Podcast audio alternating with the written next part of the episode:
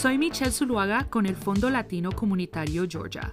Y yo soy Victoria Rivas con los vecinos de Buford Highway y esta es Charla Cívica, donde vamos a charlar sobre todo lo que usted tiene que saber para estar cívicamente activo o activa en Georgia.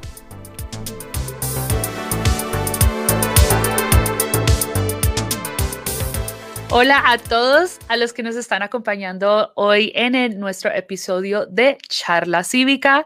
Mi nombre es Michelle Zuluaga, soy la gerente de participación cívica con el Fondo Latino Comunitario Georgia y estoy, con estoy aquí con mi amiga Victoria. Hola a todos, estoy muy emocionada del episodio de hoy. Me llamo Victoria y soy la organizadora principal de comunicaciones de los vecinos de Buford Highway. Es estoy, estoy un poquito nerviosa, pero estoy lista para hacer este, este episodio, Michelle. La verdad, ya tenemos tiempo, ¿verdad? Que no hemos hecho eh, um, charla cívica. Este ya ha sido la última vez que tuvimos un episodio de charla cívica fue en las elecciones de Georgia em, de segunda vuelta y desde entonces decidimos hacer eh, los episodios de charla cívica solamente en español. Entonces, para aquellos que necesitan información en español, aquí vamos a estar para hablar sobre todo lo que tiene que ver con la participación cívica en el estado de Georgia. Estamos súper emocionados em, al servir a nuestra comunidad latina. Aquí, solo cierto, los hispanohablantes aquí en el estado de Georgia, porque hay mucha información en inglés y eso es algo, y esa es la realidad. Pero casi en español es muy difícil encontrar información, especialmente si quieres ser más activo cívicamente. Y hasta cuando estamos, estamos haciendo nuestra información, es muy difícil. Ay, ¿cómo, cómo se dice esto? Ah, ¿Qué significa? ¿Cómo lo podemos explicar en español para que nuestra comunidad pueda entender lo que estamos tratando de decir y entender el mensaje? Entonces, este, este, estas charlas van a ser muy, muy informativas para nuestra comunidad, que es la, la comunidad que necesita la información, la verdad. Es la verdad, es la verdad. Y hoy en el, en el episodio de hoy eh, vamos a hablar sobre un tema muy importante. nosotras dos, como somos latinas, queríamos preguntar y tener una conversación sobre qué significa ser cívicamente activo o activa como latinos en el estado de Georgia. Y esto es un tema que la verdad a mí me parece bastante impactante porque para mí esta pregunta eh, yo soy cívicamente activo y activa es porque mi familia y mis, mis padres no lo pudieron hacer. entonces, para mí, ser cívicamente activo, activa es como, es como honorar a mi familia, ¿cierto? No sé si tú te sientes igual, Victoria. No, sí, exactamente, porque la verdad, al fin ves cómo tus papás no, no, no, se pueden involucrar tantamente. Y ya que estoy más grande, veo eso y no nomás cuando voy a votar, cuando hago el censo, no nomás lo hago por mí, lo hago porque no nomás es mi voz, pero también es la voz de mis padres, mis hermanos que, que a lo mejor no, no tienen papeles tampoco. Entonces es difícil decirles, ok, ¿cómo, cómo podemos ser todos, eh, cómo podemos ser involucrados nosotros como hijos, a lo mejor de, de, papás que son no tienen pues su, su ciudadanía. Entonces, por eso a mí me importa, porque yo digo, no nomás estoy votando por mí, sino cómo va a impactar a mi familia. Porque cuando hablamos de todas estas, ah, pues, cuando los presidentes, todos los, uh, las, las elecciones tocan también temas de los inmigrantes.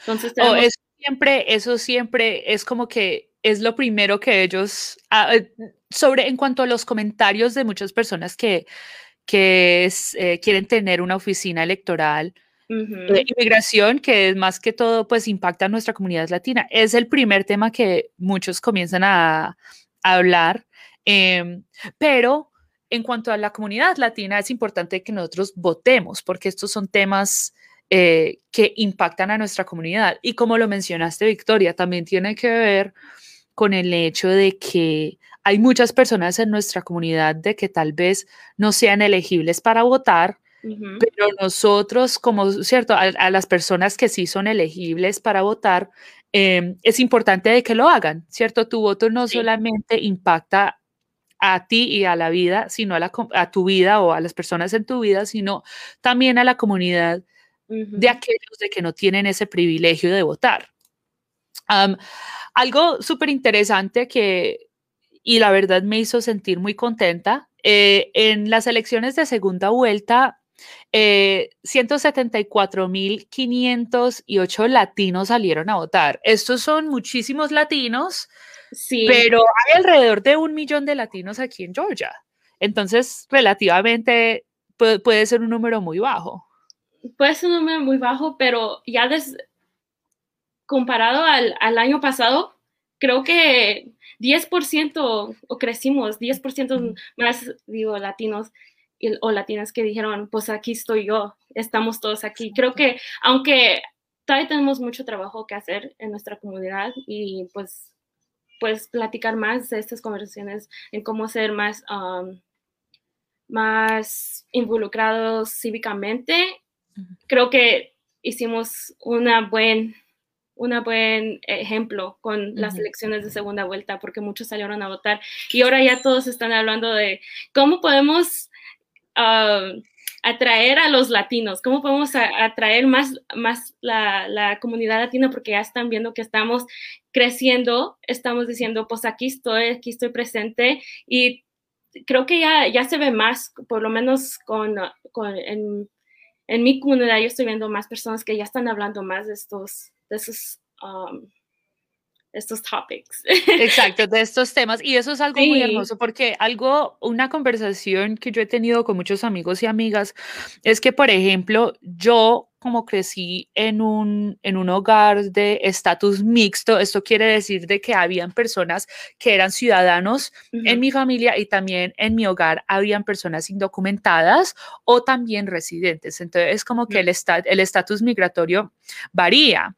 Eh, pero, pero como mis papás fueron indocumentados, entonces yo nunca, yo nunca crecí viendo a mis papás votar, ¿cierto? Con ese ejemplo, nunca crecí como con la idea de que, ok, algún día día tengo que votar, algún día tengo que, tengo esta responsabilidad cívica, ¿cierto? Sí. Entonces, tal vez la falta de ese ejemplo, bueno, por lo menos yo sí salí a votar ya a los 18 años, pero era porque ya había más información eh, para mí, pero digamos para otras personas eso tal vez no sea, no sea tanto eh, la situación. Es muy importante de que nosotros eh, le enseñemos y le y tenemos ese ejemplo eh, y seamos ese ejemplo para personas más jóvenes que ellos se familiaricen con el sistema americano. Mis papás no lo fueron, entonces no tuvieron, cierto, la capacidad de mostrarme cómo, cómo funcionaba el sistema, pero por eso es que nosotros hacemos lo que hacemos.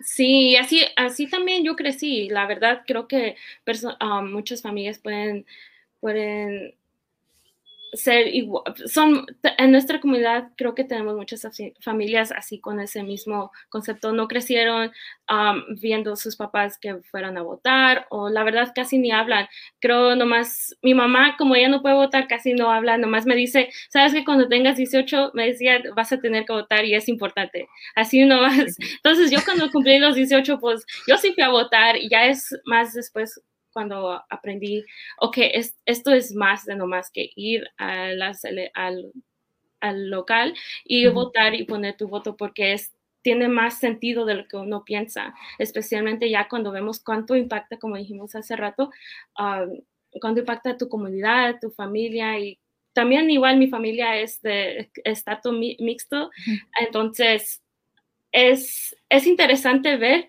y especialmente como yo crecí, yo era la más grande, la primera que nació aquí. Um, entonces, eh, tenía como una responsabilidad también, porque no nomás le, ahora ya estoy educando a mis padres, sino también a mis, a mis sobrinos, mis sobrinas, mis hermanos.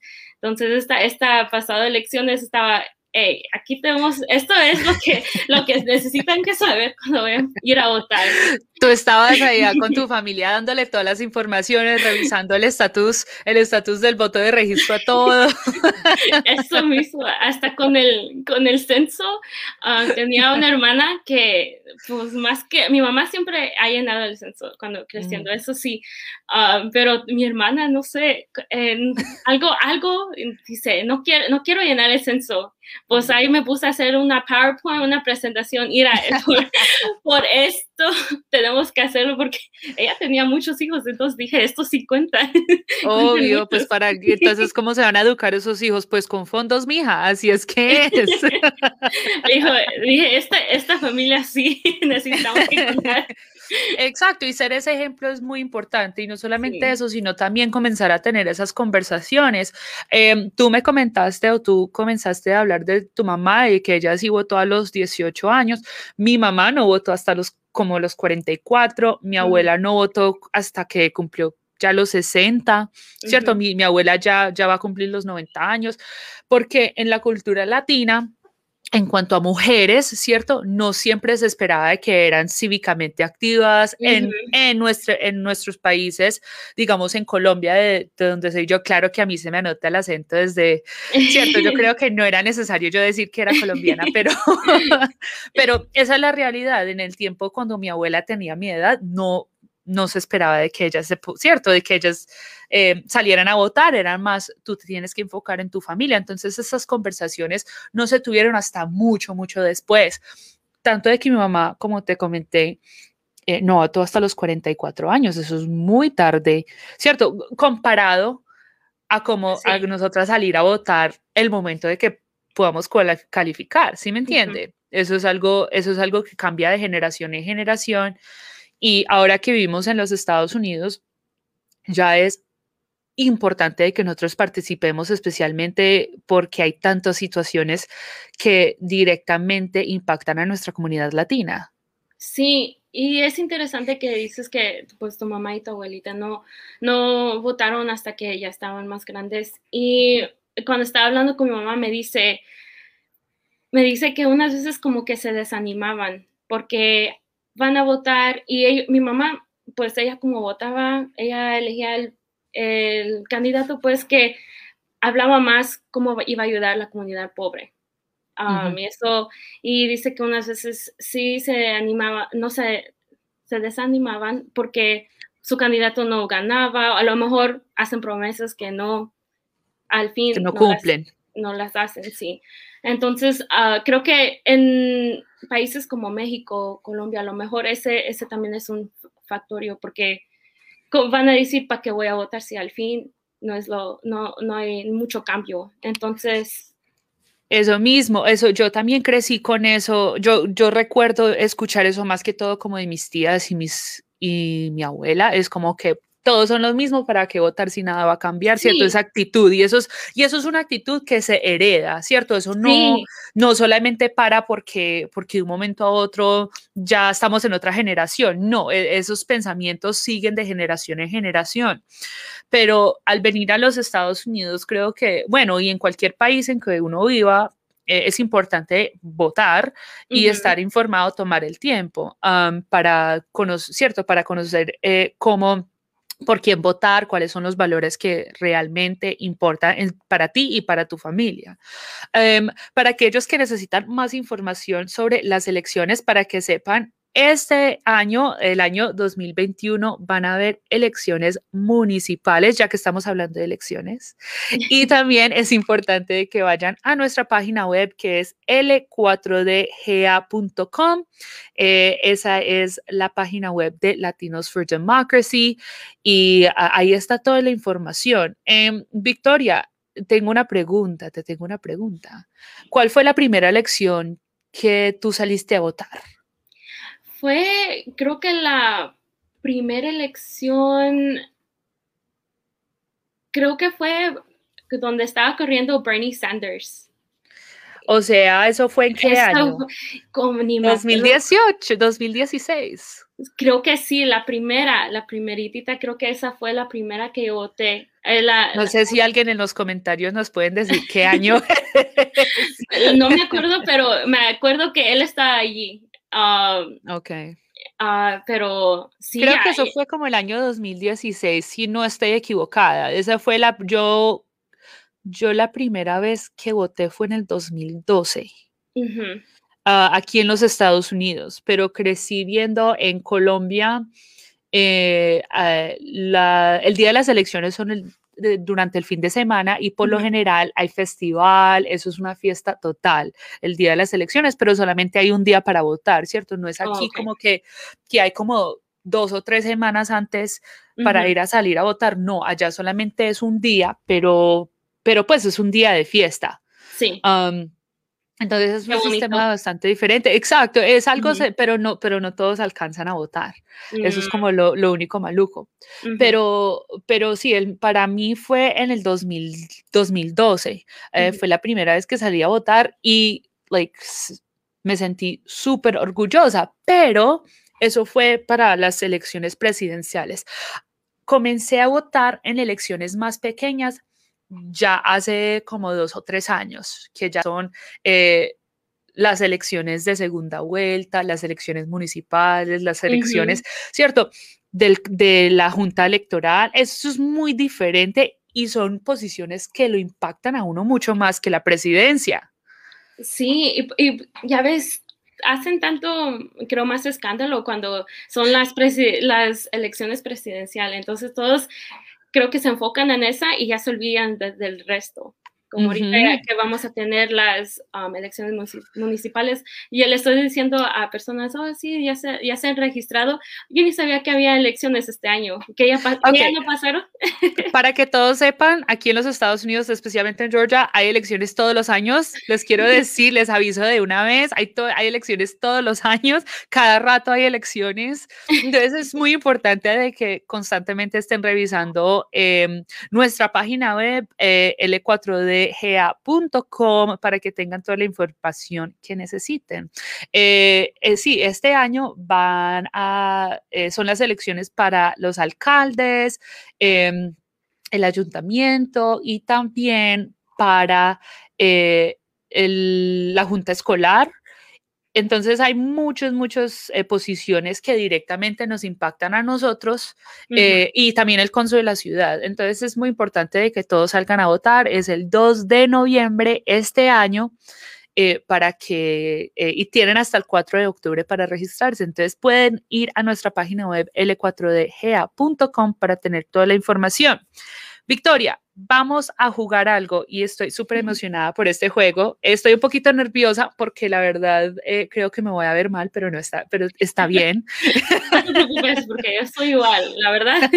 El español cuando, cuando lo estoy hablando, lo sé hablar, pero hay unas palabras que no ya me atraban. Digo, pues ni sé cómo decirlo, mejor me coca ya. creo que todos como latinos viviendo en los Estados Unidos siempre nos preguntamos, ¿cómo es que se dice? ¿Cómo es que se dice? No sé, ¿cómo es que se dice en español? O, oh my gosh, how do you say this? En English, like cómo se dice en inglés. Siempre estamos en esa situación. Entonces, eh, tenemos un juego y se llama ¿Cómo se dice en español? donde yo le voy a preguntar a Victoria tres palabras eh, que tienen que ver con elecciones y ella me va a preguntar tres palabras que tienen que ver con la redistribución de distritos, que va a ser un tema que vamos a hablar eh, en un episodio eh, muy cercano. Vamos a estar live cada dos semanas, entonces vamos a hablar sobre todos los temas de participación cívica que hay que ver aquí en Georgia. All right. Entonces, vamos a, quiero, yo quiero ser primero porque yo quiero que esto se acabe ya. Estoy muy nerviosa. Oh, no. Yeah, literally. okay, okay. Ok, mi primera palabra es, ¿cómo se dice? Gerrymandering.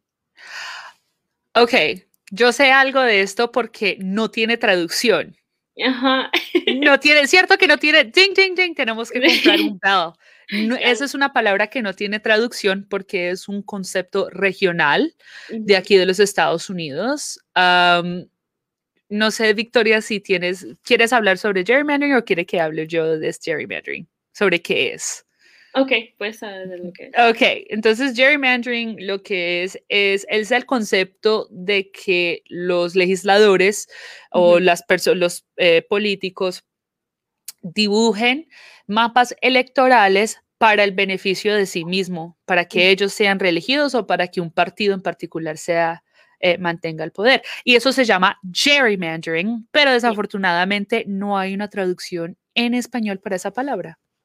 Sí, cuando yo lo, yo lo estaba buscando, dije, que nomás dice en español otra vez gerrymandering, pero unos también lo dicen que falsificar elecciones, pero eso mm. no, no es, porque como lo dijiste, es, es, como hacen, dibujan los mapas para pues en favor de un grupo, un participador, um, pero las, las dibujan en formas extrañas. Entonces, si ves un distrito que está dibujado un poquito raro, pues a lo mejor están haciendo gerrymandering. Exacto, exacto. Y eso es un concepto que es conocido aquí en los Estados Unidos y también es, es, una, es algo que practica eh, muy frecuentemente aquí en los Estados Unidos. Entonces, em, se puede utilizar para beneficiar o para desbeneficiar. Es, es, un concepto eh, muy más normalizado aquí ah, en los Estados Unidos. Yeah. ¿Cuál es la siguiente palabra? Uh, ok, la siguiente palabra es tabulation. Tabulation. Tabulation. tabulation. Uh, contar. Eh, no. Quiero decir tabulación, pero eso no es una palabra en español. Yo sé que no lo es. ¿Cómo se dice? esa es la palabra que yo tengo, tabulación. No. esa es la misma. Es, entonces yo digo también, a lo mejor no hay una palabra en español que específicamente se, significa tabulation, pero dice tabulación. no, pues es que por lo general yo cuando digo que tabulation es como contar, eh, ¿cierto? Como que completar el conteo, diré yo, ¿cierto? Hay, palabras que además que todo traducen como un concepto, más un concepto que, que una palabra. Pero tabulación en español like, suena raro. No sé, comenten. Comenten abajo si tabulación han escuchado esa palabra o no. ok, y para mi tercer y final palabra tengo cracking. Cracking. Oh my gosh, cracking. Eso tiene que ver con la redistribución de distritos. Cracking. Um, em, cracking, como dañar, fracturar. Yo sé, eso es lo que yo entiendo cuando entiendo cracking. Pues la, la traducción dice agre, agre, ay, ni la sé hacer, ni la sé decir. Agrietamiento. Agrietamiento. Ok, ok, ok. Súper interesante. sí, no, no sé si esa es una palabra que sí significa cracking en inglés. Creo que. Cierto. No, tal vez sea en diferentes como conceptos. Me parece muy, muy interesante. Aprendí nuevas palabras hoy en nuestro juego de cómo se dice en español. All right, ya te toca a ti, Victoria. Tengo tres palabras relacionadas con elecciones. A ver si las dices o las adivines por lo menos. ¿Ok? Polling place. Mm. Polling place. ¿Como lugar de elecciones? ¿O Cerca, ok. ¿Esa es tu adivina final? Polling place. Polling place. Mm, sí. ok. Entonces, eh, la traducción es urna o colegio electoral. Oh. Yeah, exacto. Entonces, polling place, urna o colegio electoral. O también se puede decir, ¿cierto? Lugar donde votar, Ah, hay, muchas, hay muchas maneras de cómo traducir este tipo de conceptos. All right. Voter registration. Registración de votar. Ding, ding, ding. Yes. Listo, tenemos un, un punto. y la tercera y última es election board. Tenemos que colocar música mientras que adivina, como de Jeopardy. Quiero decir como borde de elecciones, borde de elecciones, pero no estoy segura si, así se traduce el board. es, No. es la, la manera que se dice es junta electoral. Junta electoral. Junta electoral. Entonces un board es como una junta, ¿cierto? Junta de la ciudad, junta electoral, ¿cierto? Me, eh, lo que he aprendido sobre este juego es que tenemos que estudiar mejor el español. También, también lo que me gusta es que vemos como hay tantas palabras diferentes en español y luego en inglés nomás hay una casi. Cierto, por una- lo ujú. general, sí, por lo general, o hay conceptos, cierto, que, que traducen como diferente. Ujú. Pero igual, em, queremos, eh, antes de, terminar este episodio, esto se ha convertido en un podcast y estamos súper, súper emocionadas em, para que todos escuchen, eh, ¿cierto? Cada dos semanas sobre lo último en participación cívica.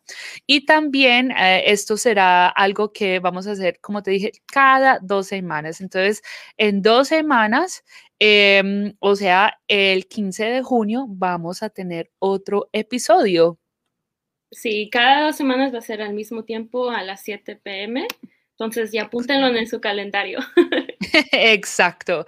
Y también puedes seguirnos en Facebook e Instagram eh, para el Fondo Latino Comunitario Georgia o los vecinos de Buford Highway. Ahí va a estar todo el contenido.